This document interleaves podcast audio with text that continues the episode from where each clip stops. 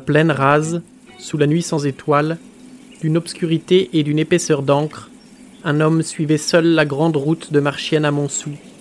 Dix kilomètres de pavés coupant tout droit à travers les champs de betteraves.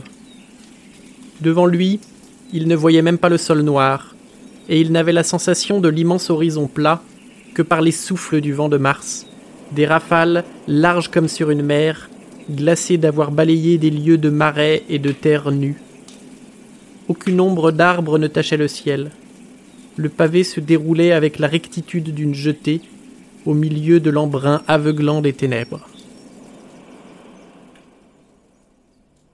Vous venez d'écouter les premières lignes de Germinal d'Émile Zola.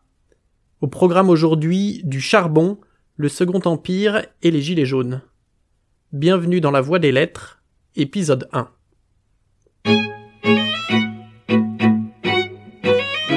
Dès le premier chapitre, on suit Étienne Lantier, un gars de 21 ans sur la route depuis 8 jours.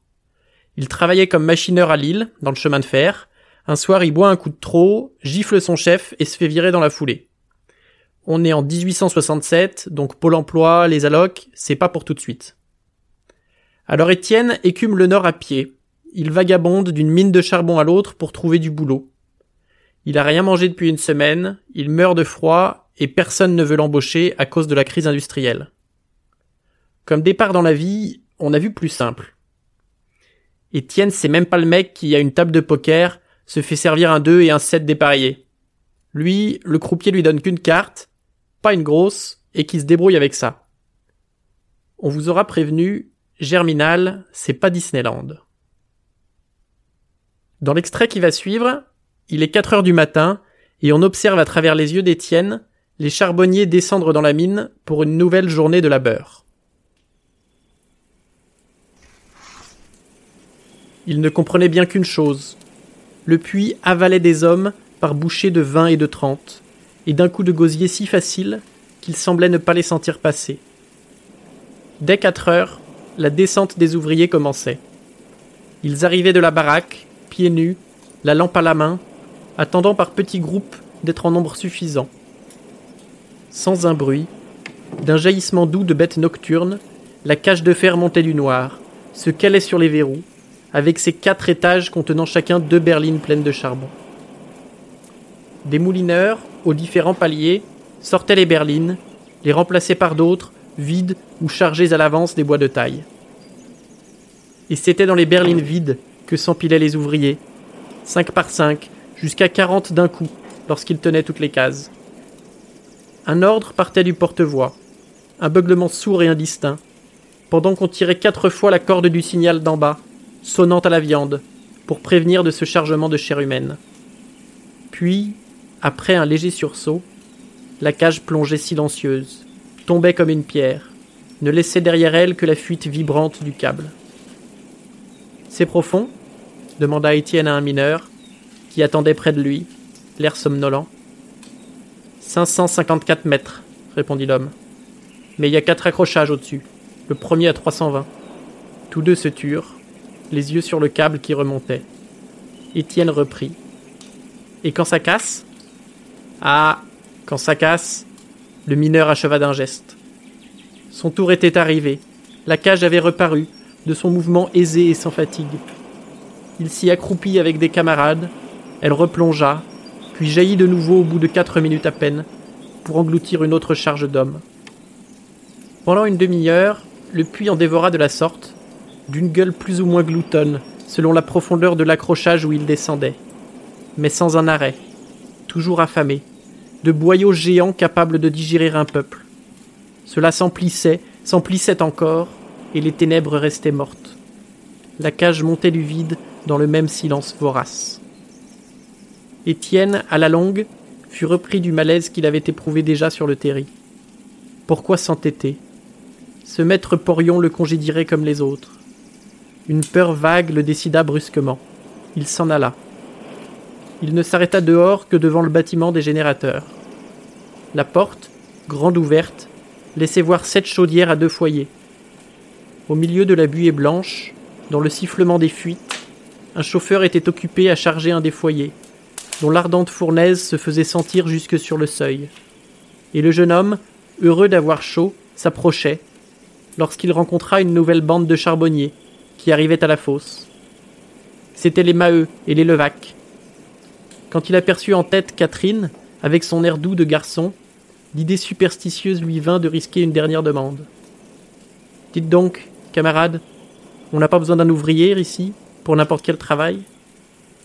Elle le regarda, surprise, un peu effrayée de cette voix brusque qui sortait de l'ombre.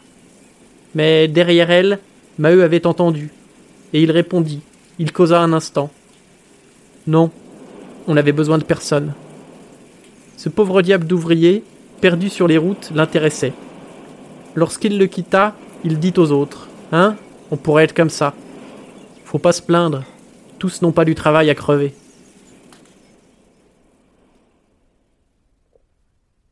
Ce matin-là, un des mineurs, mort dans la nuit, manque à l'appel. Mais à quelque chose malheur est bon, selon la célèbre devise des Pachygrapsus marmoratus. Étienne se fait ainsi enrôler et s'apprête à descendre. Il rejoint une équipe menée par Maheu, un ouvrier modèle dont le grand-père piochait déjà dans cette fosse même où il plonge tous les jours avec deux de ses enfants. Pour l'ascenseur social, on repassera. S'ensuit une longue description du travail des charbonniers, des kilomètres de galeries à parcourir, du manque de lumière, du danger du coup de grisou, cette explosion des poches de gaz libérées par la roche, du passage du froid mordant de la nuit hivernale à la chaleur étouffante de la veine. Pas d'échappatoire, on est au fond avec les mineurs, et nos poumons aussi s'emplissent de charbon. On a envie de crier à l'auteur avant qu'il ne nous étouffe. Prenez un chewing-gum, Émile. Mais ne craquez pas. Reposez cette boîte de Xanax et ce mauvais whisky. Émile, dans sa mansuétude, après une centaine de pages, nous offre un peu d'espoir. Maintenant, chaque soir, chez les Maheu, on s'attardait une demi-heure avant de monter se coucher. Toujours Étienne reprenait la même causerie. Depuis que sa nature s'affirmait, il se trouvait blessé davantage par les promiscuités du coron. Est-ce qu'on était des bêtes pour être ainsi parqués, les uns contre les autres, au milieu des champs, si entassés qu'on ne pouvait changer de chemise sans montrer son derrière aux voisins Et comme c'était bon pour la santé, et comme les filles et les garçons s'y pourrissaient forcément ensemble. Dame, répondait Maheu, si l'on avait plus d'argent, on aurait plus d'aise. Tout de même, c'est bien vrai que ça ne vaut rien pour personne de vivre les uns sur les autres. Ça finit toujours par des hommes sous et par des filles pleines. Et la famille partait de là. Chacun disait son mot, pendant que le pétrole de la lampe viciait l'air de la salle, déjà empuanti d'oignons frits. Non, sûrement, la vie n'était pas drôle. On travaillait en vrai brut à un travail qui était la punition des galériens autrefois. On y laissait la peau plus souvent qu'à son tour. Tout ça pour ne pas même avoir de la viande sur sa table, le soir.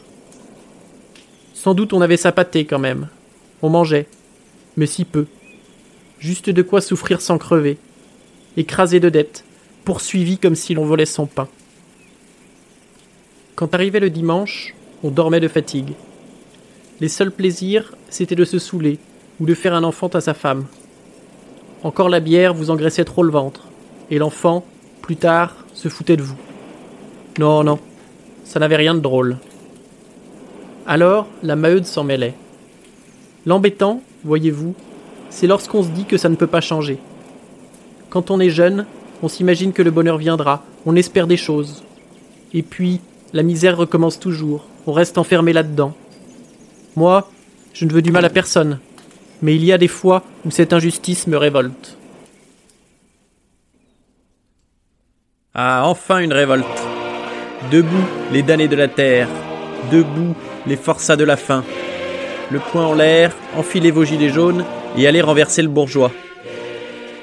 Mais au fait, pourquoi ce titre bien mystérieux? Je laisse la parole à Émile Zola lui-même dans une lettre du 6 octobre 1889. Quant à ce titre de Germinal, je ne l'ai adopté qu'après bien des hésitations. Je cherchais un titre exprimant la poussée d'hommes nouveaux, l'effort que les travailleurs font, même inconsciemment, pour se dégager des ténèbres si durement laborieuses où il s'agit encore. Et c'est un jour, par hasard, que le mot germinal m'est venu aux lèvres. Je n'en voulais pas d'abord, le trouvant trop mystique, trop symbolique, mais il représentait ce que je cherchais, un avril révolutionnaire, une envolée de la société caduque dans le printemps. Et peu à peu, je m'y suis habitué, si bien que je n'ai jamais pu en trouver un autre. S'il reste obscur pour certains lecteurs, il est devenu pour moi comme un coup de soleil qui éclaire toute l'œuvre. Pendant que les germes de la révolution fermentent, laissez-moi vous parler du contexte de l'œuvre. Pour ceux qui ont vraiment pas le temps, ça a été écrit en 1885 et il y a 19 autres bouquins. Ciao, bonsoir. Pour ceux qui ont 5 minutes, sachez que Germinal est le roman le plus connu d'une œuvre plus large, Les Rougon-Macquart. Inspiré par Balzac et sa comédie humaine, dont on parlera peut-être dans un prochain épisode, Zola nous conte l'histoire naturelle et sociale d'une famille sous le Second Empire. Il publie 20 romans, entre 1870 et 1893, mettant chacun en scène l'un des membres des cinq générations de la famille Rougon-Macquart. Parallèlement au récit familial, Zola nous conte l'histoire du Second Empire, une période faste sous le règne de Napoléon III, qui s'étend sur tout juste 18 ans, de 1852 à 1870. À cette époque, la prospérité économique entraîne de grandes transformations, et l'auteur les utilise comme toile de fond pour ses romans. On pense notamment au développement du chemin de fer dans La bête humaine, au grand magasin dans Au bonheur des dames, ou, dans notre cas, à l'émergence du syndicalisme moderne. Pour Germinal, par souci de réalisme, Zola passe huit jours dans le nord, visite les installations minières, descend dans une fosse et interroge les mineurs, les porions et les ingénieurs sur leur travail quotidien. Ceci alimente le style de l'auteur, son goût des détails, un champ lexical très fourni et un souci récurrent des classes opprimées. C'est souvent sombre, un Rougon-Macquart. Ça se termine rarement comme à Hollywood, mais ce n'est pas non plus dénué de tendresse ni d'humour. Dans Germinal, la seule couleur que cet humour peut prendre est, vous vous en doutez, le noir. Mais jugez plutôt par vous-même. Quand je songe, cria-t-il, que ces gaillards, dans nos fosses, pouvaient se faire jusqu'à six francs par jour, le double de ce qu'ils gagnent à présent. Et ils vivaient bien, et ils prenaient des goûts de luxe. Aujourd'hui, naturellement, ça leur semble dur de revenir à leur frugalité ancienne. Monsieur Grégoire, interrompit madame Hennebeau, je vous en prie, encore un peu de ces truites. Elles sont délicates, n'est-ce pas? Le directeur continuait. Mais en vérité, est-ce notre faute? Nous sommes atteints cruellement, nous aussi. Depuis que les usines ferment une à une, nous avons un mal du diable à nous débarrasser de notre stock. Et devant la réduction croissante des demandes, nous nous trouvons bien forcés d'abaisser le prix de revient. C'est ce que les ouvriers ne veulent pas comprendre. Un silence régna. Le domestique présentait des perdreaux rôtis, tandis que la femme de chambre commençait à verser du chambertin aux convives. Il y a une famine dans l'Inde, reprit Denelin à demi-voix, comme s'il se fût parlé à lui-même. L'Amérique, en cessant ses commandes de fer et de fonte, a porté un rude coup à nos fourneaux. Tout se tient. Une secousse lointaine suffit à ébranler le monde.